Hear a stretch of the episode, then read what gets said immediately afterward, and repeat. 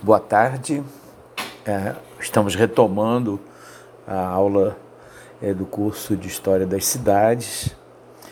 É, vamos continuar desenvolvendo a nossa reflexão sobre o texto do Chorsk sobre Viena. É Viena que é nosso objeto né, nessa segundo, nesse segundo momento de aula sobre a cidade. É, nós havíamos definido em geral as situações de Viena é, no sentido plano de modernização da cidade.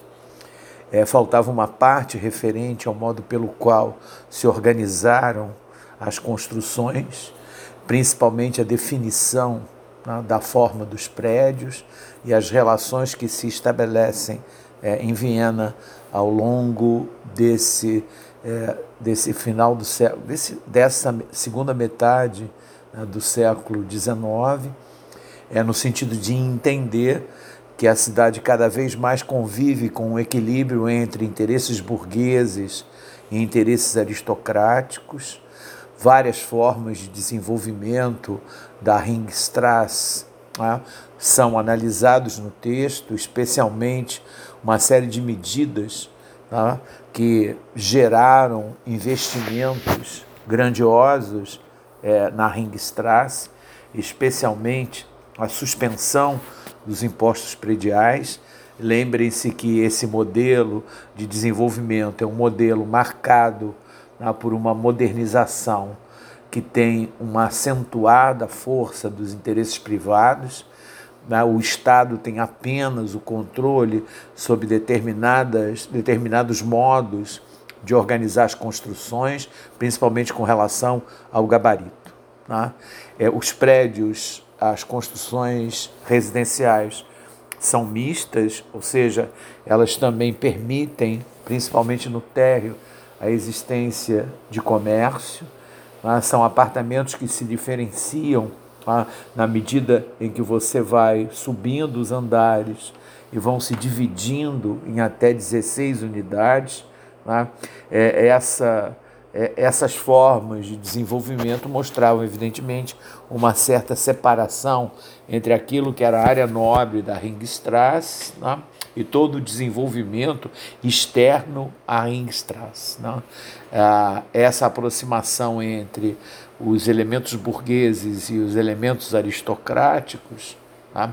formam a base de sustentação desse projeto de modernização. E o projeto, evidentemente, que é o que nos interessa hoje, vai receber uma série de manifestações a favor e contra. Nós vamos tentar mostrar para vocês hoje como é que o Camilo City e o Otto Wagner se colocam com relação a esse modelo de desenvolvimento urbano é, de Viena. Não é?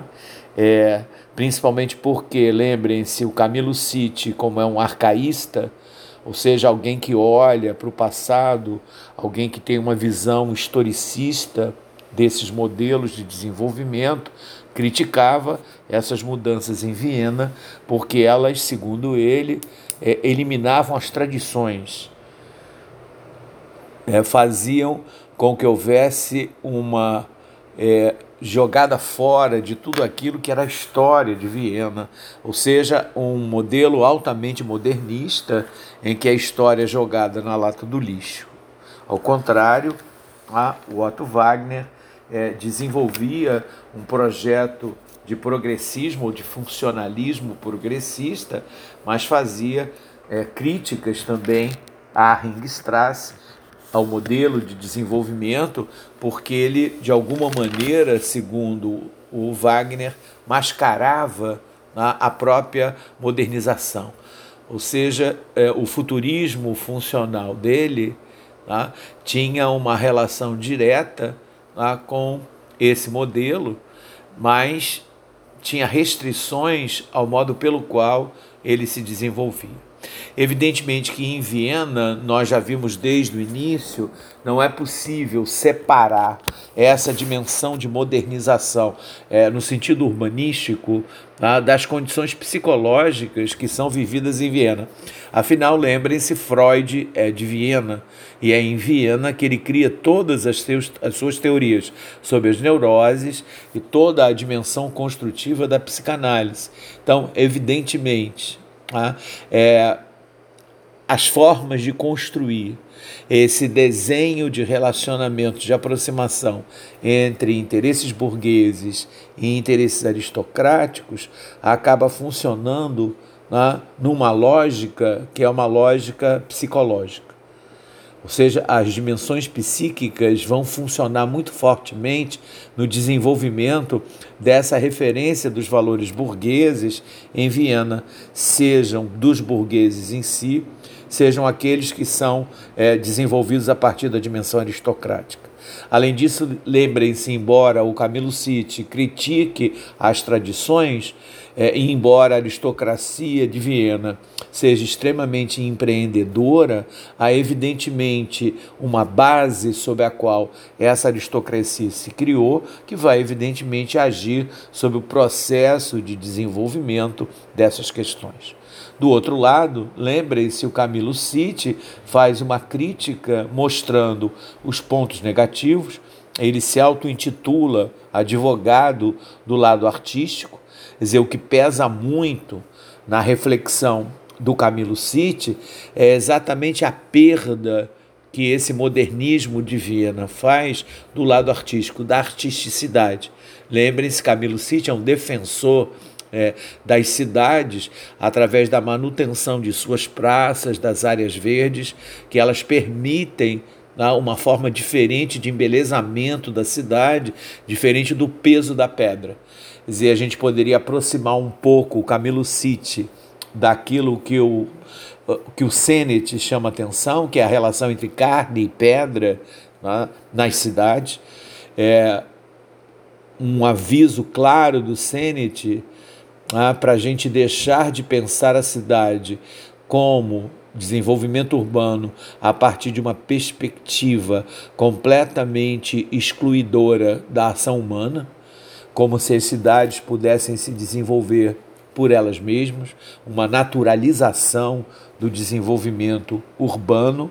Tá? E a crítica, de alguma maneira, do City, embora ele esteja puxando o tempo inteiro para uma tradição mais forte, mais pesada, é de que ele tem algumas razões que são procedentes com relação à perda da dimensão artística é, da cidade. Por mais que, lembrem-se, Viena tenha construído a sua modernização em cima de um urbanismo cosmopolita. Lembrem-se que cada um dos prédios públicos que formavam a Ringstrasse tinha um apelo direto para uma perspectiva histórica, tá? relacionados à, à, dimensão gótica, ao, ilumin, ao, é, ao Renascimento, ao Barroco. Quer dizer, a possibilidade dessa dimensão multifacetada de Viena era hoje a originalidade exatamente do seu projeto é, de desenvolvimento. Né? É, nessa relação entre Camilo City e Otto Wagner, ainda é importante destacar tá? que a crítica do, do Camilo City ainda vai mais longe, tá? mostrando que esse modernismo funcionalista que está sendo defendido pelo Otto Wagner, ele não tem nenhuma referência de pensamento. Ou seja, a crítica do Camilo City acentua a perda da ideia de que a cidade de Viena deveria ser vivida e pensada. E é exatamente na dimensão do pensamento que vem as críticas do Camilo City é, no sentido de uma dimensão extremamente formalista no desenvolvimento urbano de Viena, em que o real se está nos aspectos técnicos e nos aspectos da racionalidade, tá? a, efi a eficácia, a eficiência. Tá? E a dimensão construtiva prática e empírica é que era a questão fundamental. Ah, e, e de, de, alguma maneira o Otto Wagner é um defensor desse racionalismo funcionalista. Ah, é, no caso do City, veja, a sua crítica é porque ele está defendendo uma dimensão de vida e de pensamento na cidade. Alguma coisa que emocionalmente toca as pessoas na sua vivência urbana. A ideia dessa dimensão artística funcionando como é, possibilidade de embelezamento da cidade. Daí, evidentemente, a crítica é, do Camilo City é, tocar na questão da ânsia do lucro, né, que para ele estaria determinando tudo a partir do modernismo. Né? É, ele dizia que esse processo de ânsia do lucro acaba fazendo com que as cidades fiquem muito retilíneas, radiais, triangulares, tá? é, e o elogio desculpem, que Camilo City fazia da sua ideia de cidade estava muito preso às formas livres antigas, né? às praças, às ruas irregulares. Então ele criticava muito a uniformidade que aparecia via essa modernização é, de Viena. É, embora, na verdade, pelo que o texto indica, ele tivesse uma opinião meio confusa com relação a Ringstrasse. Ele elogiava, evidentemente, os estilos, né? que eram aqueles que puxavam a história, que é o caminho né? onde o Camilo City se sente melhor para pensar é, a cidade. Né? É, o, o problema do Camilo City é perceber que a Ringstrasse acaba dividindo a cidade. É, e essa divisão acaba prejudicando o alcance que essa dimensão histórica pode ter sobre o conjunto da cidade. Ele chamava atenção para a ideia que a única possibilidade que você teria tá, de anular um pouco esse funcionalismo tá, era a criação de praças. Tá? É, ele estabelecia uma relação de diferenciação entre rua e praça. Quer dizer, para ele, a modernização de Viena estava concentrada nas ruas e não na praça. Ou seja, estava concentrado muito mais naquilo que era a dimensão da racionalidade, atendendo a demandas de moradia, atendendo a demandas de expansão do capital, de expansão do lucro, do que propriamente pensar na condição de habitação. Ou seja, Camilo City está defendendo a cidade a partir de uma perspectiva que pode ser encontrada, por exemplo, é, nas proposições do Alberti, lá no século XV, né?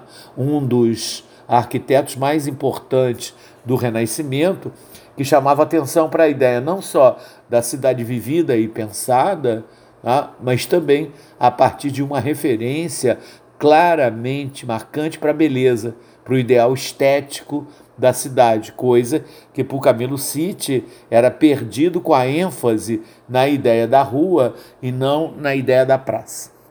O interessante, entretanto, que a gente percebe no texto e é legal, tá? é a maneira do Camilo City se aproximar do Richard Wagner. Tá? É, essas relações com Wagner são sempre perigosas, porque há uma série de preconceitos com relação ao Wagner, especialmente pela sua relação né? É, pela relação que Hitler tem com ele, né?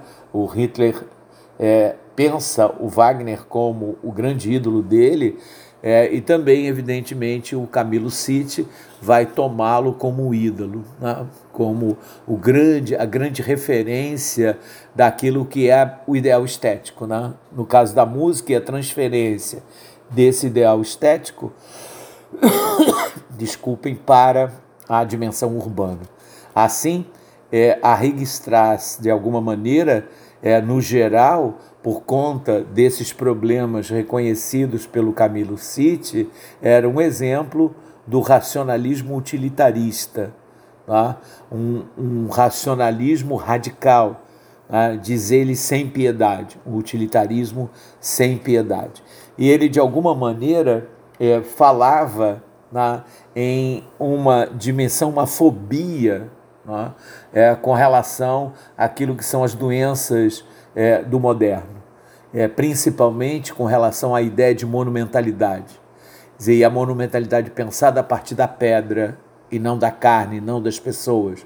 Ou seja, se percebe de maneira clara como a crítica do City está montada em cima de uma recuperação de usos e não de funções.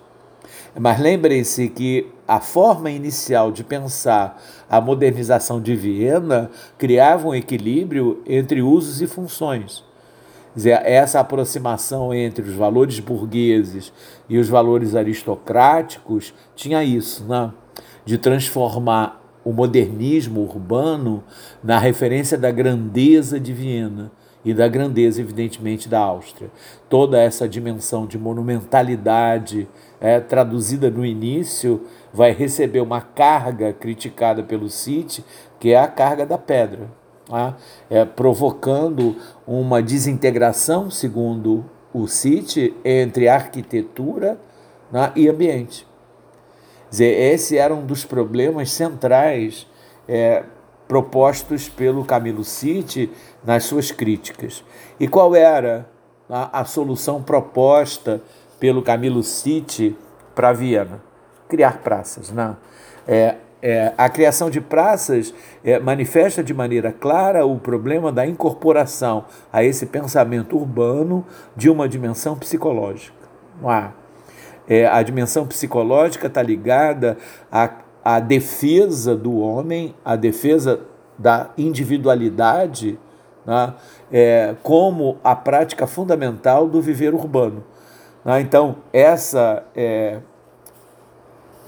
essa dimensão para o Camilo City é fundamental porque ela manteria a experiência da comunidade como uma experiência presente no próprio desenho urbano.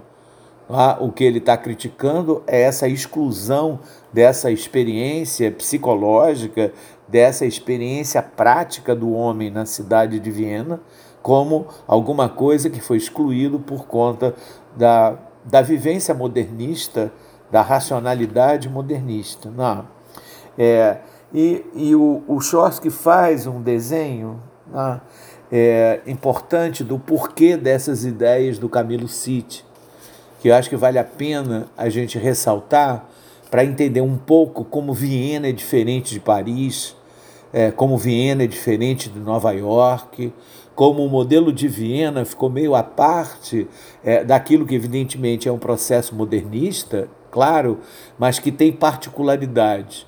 E essas particularidades estão presas às especificidades de Viena. E uma das marcas importantes de Viena é a maneira pela qual o desenvolvimento né, da ideia da individualidade burguesa é, no modelo liberal de Viena se construiu. Né? As expectativas criadas, né?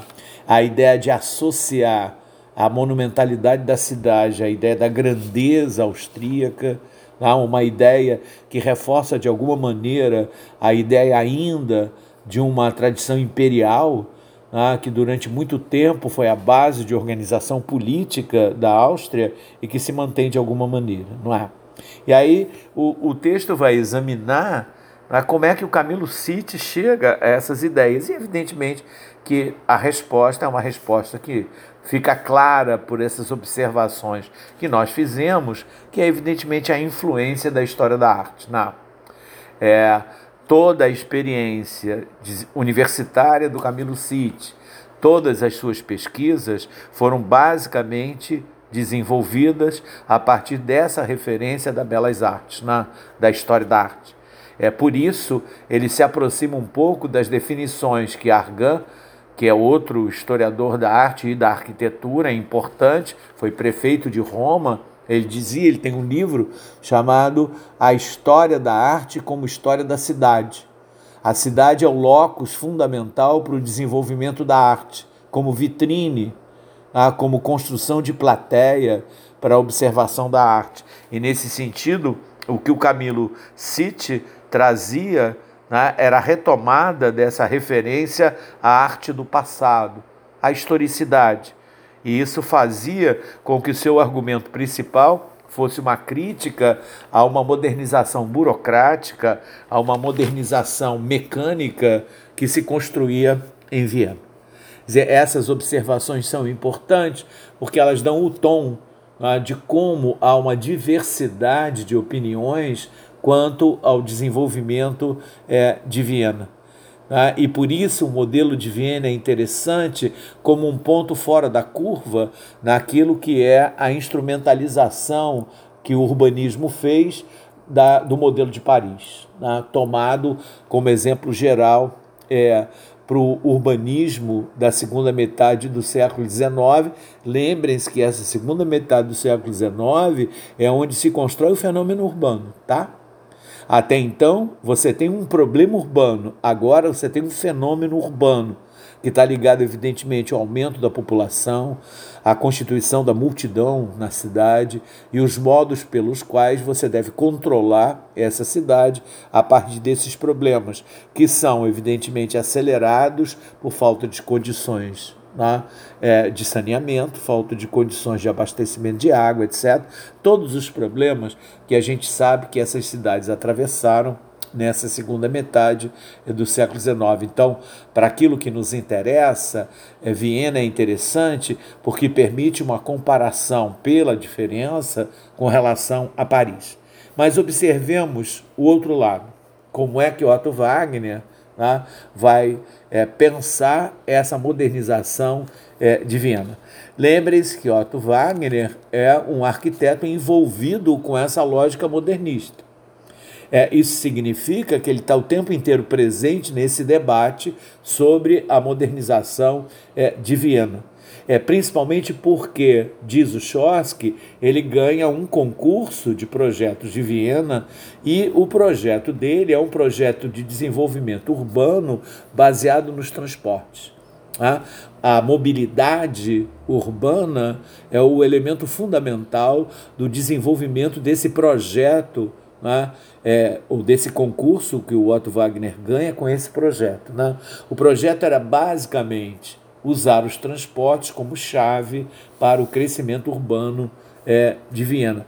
Não só para o crescimento urbano, mas como uma forma de resolver as questões que estão envolvendo esse desenvolvimento urbano. A ideia dele era criar quatro cinturões concêntricos, rodoviários e ferroviários, né?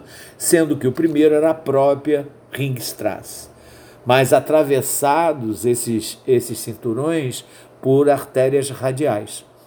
Lembrem-se que o modelo da Ringstrasse fazia com que tudo começasse e tudo terminasse nela. Quer dizer, no modelo de Viena, a Ringstrasse é o ponto de referência, é a centralidade. É a partir dela que as coisas na imagem do modernismo de Viena, nos seus primeiros arquitetos, a imagem que tudo partiria exatamente da Ringstrasse, como se ela projetasse uma relação de impacto sobre o seu entorno e simplesmente o entorno mudasse ah, pela presença da Ringstrasse.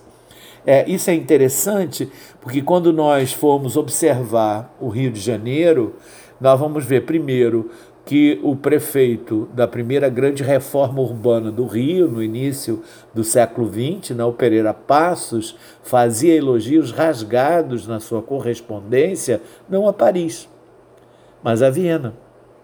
Viena era uma referência importante né, nessa visão é, do urbano do Pereira Passos. E lembrem-se que, embora a Avenida Central, hoje a Avenida Rio Branco, é, não tivesse no projeto do Pereira Passos, a inclusão dela na reforma urbana do Rio de Janeiro né, tem basicamente o mesmo papel da Ringstrasse. Né?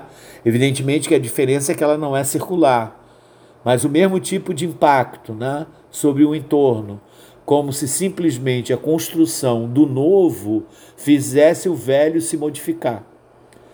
Então, imaginar, por exemplo, que no caso do Rio, nós vamos ver mais tarde, a Rua do Ouvidor era a referência de rua moderna no Rio de Janeiro, rua civilizada. Né? A partir do século XIX, ela é superada pela Avenida Central, hoje a Rio Branco, e faz da Rua do Ouvidor uma mera galeria na visão do Benjamin, no texto que nós lemos do Benjamin sobre Paris, as ruas né, é, longas né, e estreitas do Rio de Janeiro, as ruas antigas do Rio de Janeiro, vão funcionar né, como artérias que se ligam a essa avenida central, do mesmo modo né, que temos em Viena. Só que, evidentemente, no caso aqui, elas atravessavam né, a avenida e prejudicavam de outra maneira. Nós vamos ver isso um pouco mais à frente. Mas é, fiquemos no Otto Wagner. Né? Então, o Otto Wagner é um homem que trabalha com a ideia da, das funções, privilegia as funções na cidade é, principalmente porque para ele a necessidade é a única senhora da arte. Ah, é, é, o, o, o elemento interessante de junção na, nos princípios do modelo do Otto Wagner é a eficiência, a economia e a facilidade, ou seja, a mobilidade. Ele vai criticar o historicismo tá, arquitetônico, é, evidentemente que bate de frente com é, o, o Camilo City e vai defender por conta disso uma cidade racional. Tá? É, ele acha que é possível, com o modernismo, você criar modelos artísticos novos que teriam uma relação direta com uma modernização capitalista, uma modernização onde a referência expansionista do lucro estivesse presente, principalmente pelo uso e a descoberta de novos materiais que podiam é, ser importantes. Então, é, o, o Otto Wagner, por incrível que pareça, embora no texto você veja, é, nós observemos modelos. Tá? é, propostas construtivas do Otto Wagner que aparentemente é, têm uma é, artisticidade interessante, né? é, mas a defesa dele em termos de princípio é do utilitarismo nu e, e forte. Tá? É a exaltação do tecnológico como referência, como referência cultural para essa dimensão arquitetônica. Não é? é Entretanto, quando você observa essas propostas dele, mesmo as coisas que ele realiza, principalmente nas estações ferroviárias, você percebe claramente como ele está envolvido com alguma coisa né, que mais tarde nós vamos chamar não de ecletismo, né, é, mas é, de, uma, de uma forma de incorporação da dimensão clássica a esses novos materiais não mais a Art Nouveau, que era a marca do início, é, do, do, início da segunda metade do século XIX, mas a Art Deco. Lá ele tem uma inspiração construtiva muito próxima daquilo que vai se desenvolver a partir do final do século XIX, é, início do século XX, né, que é o Art Deco, que é evidentemente uma progressão daquilo que é Art Nouveau, especialmente é, mudando o uso de materiais. Né? Então, ele é, de fato não abandona a sua condição de pensar o arquiteto como artista. Mas ele está muito mais envolvido com uma ideia de monumentalidade brutalista. Né? O brutalismo do Otto Wagner é necessário ser observado no peso que ele dá às suas construções. Não há a ideia da cidade-museu, que tem uma representação específica no texto, está lá presente no texto como modelo de desenvolvimento, é interessante.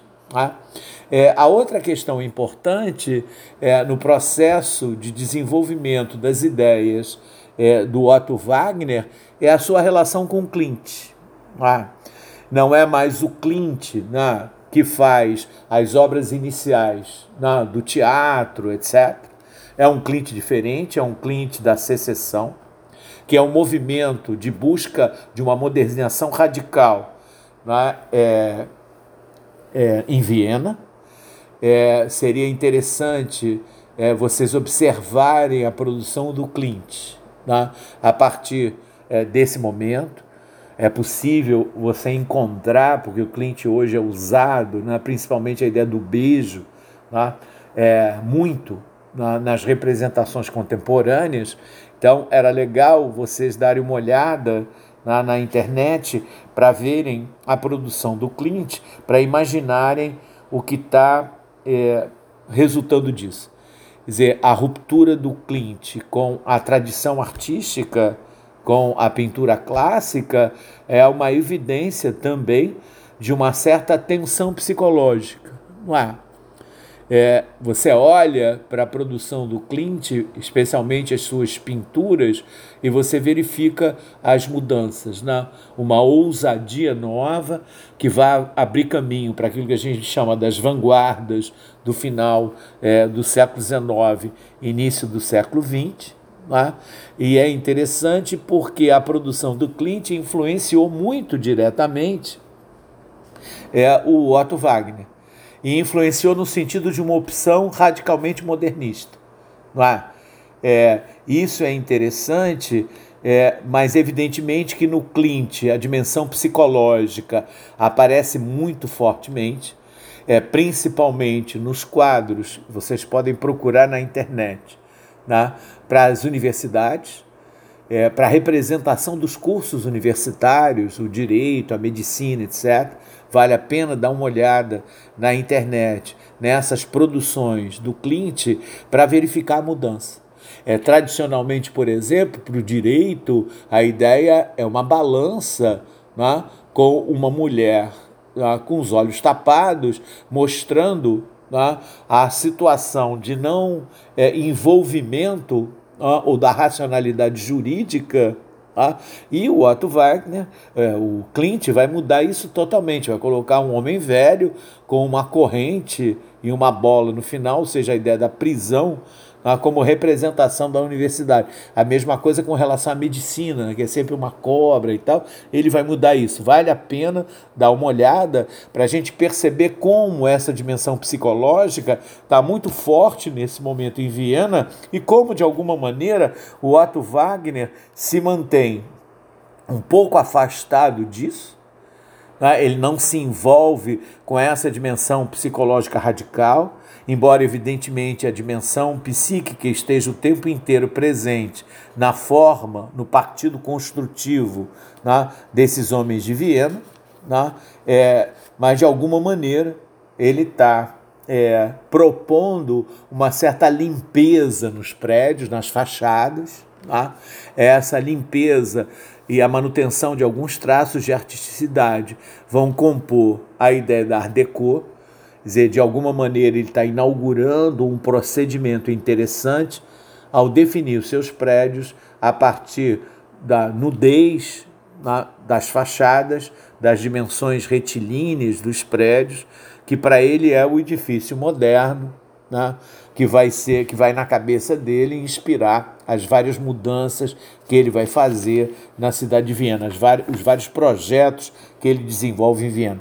Então, diferente do Camilo City, que embora tenha uma presença importante em Viena, é mais uma presença acadêmica do que propriamente uma presença física, é, no sentido da materialidade das suas ideias.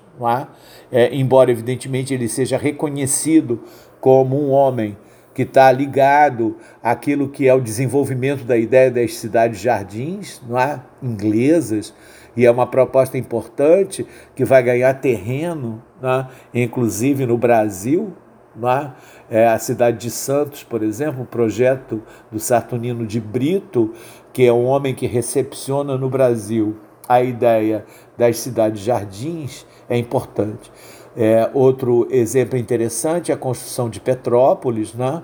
embora tenha sido no início uma construção voltada para a incorporação de colônias né, alemães, etc., e suíças, né, vai mudar com o tempo e vai ganhar uma dimensão de cidade-jardim completamente diferente né, daquilo que era inicialmente o projeto. Né? Então, são vários elementos interessantes que vão ganhando vida nesse momento.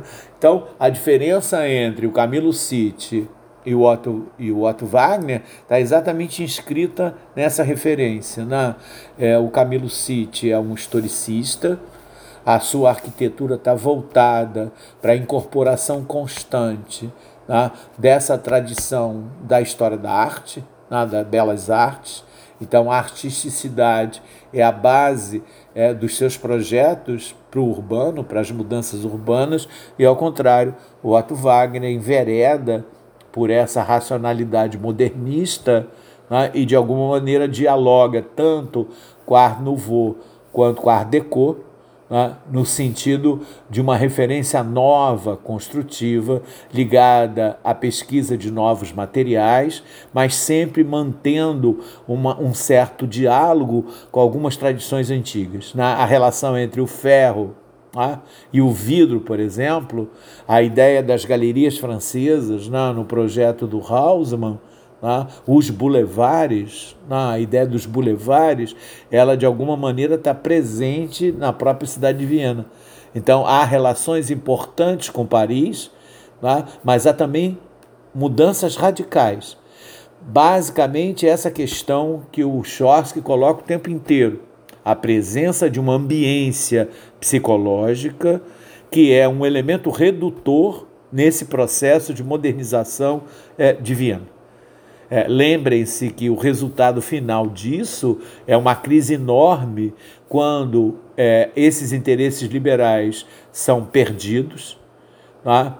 E depois esses próprios liberais que comemoraram o tempo inteiro a modernização tá? vão cair numa modernização diferente, uma modernização que a gente chama de reacionária, que é aquela que vai ser implementada né, pelo nazismo em termos arquitetônicos. Né? A ideia da monumentalidade, a ideia da representação das imagens né, de monumentalidade como elemento de poder a afirmação da pedra contra a carne.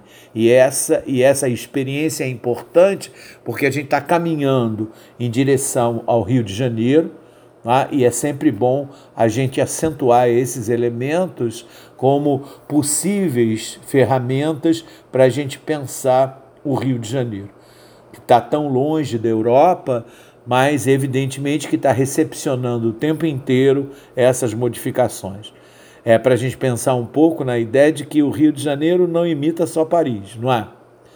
Há outras condições de imitação para o Rio de Janeiro. Então, o Rio de Janeiro não é Paris nos trópicos, né? é muito mais do que isso. Evidentemente que o lado cosmopolita está presente tanto em Paris quanto, evidentemente, em Viena. Mas Viena é muito mais cosmopolita do que Paris. Tá? É, da mesma maneira que, lembrem-se, é possível observar como a dimensão é, russa de São Petersburgo também é importante nessas considerações, nós veremos é, posteriormente. Tá? Muito obrigado, espero que todos estejam bem. Tá? É, eu vou colocar para vocês hoje os textos para a próxima é, semana, e aí vocês vão ficar tá, à vontade para poderem imaginar a partir de Viena, olhando para Paris e olhando para frente, como esses processos se realizam é, no século XIX, é, no fim do século XIX, na Belle Époque, e depois no século XX. Muito obrigado.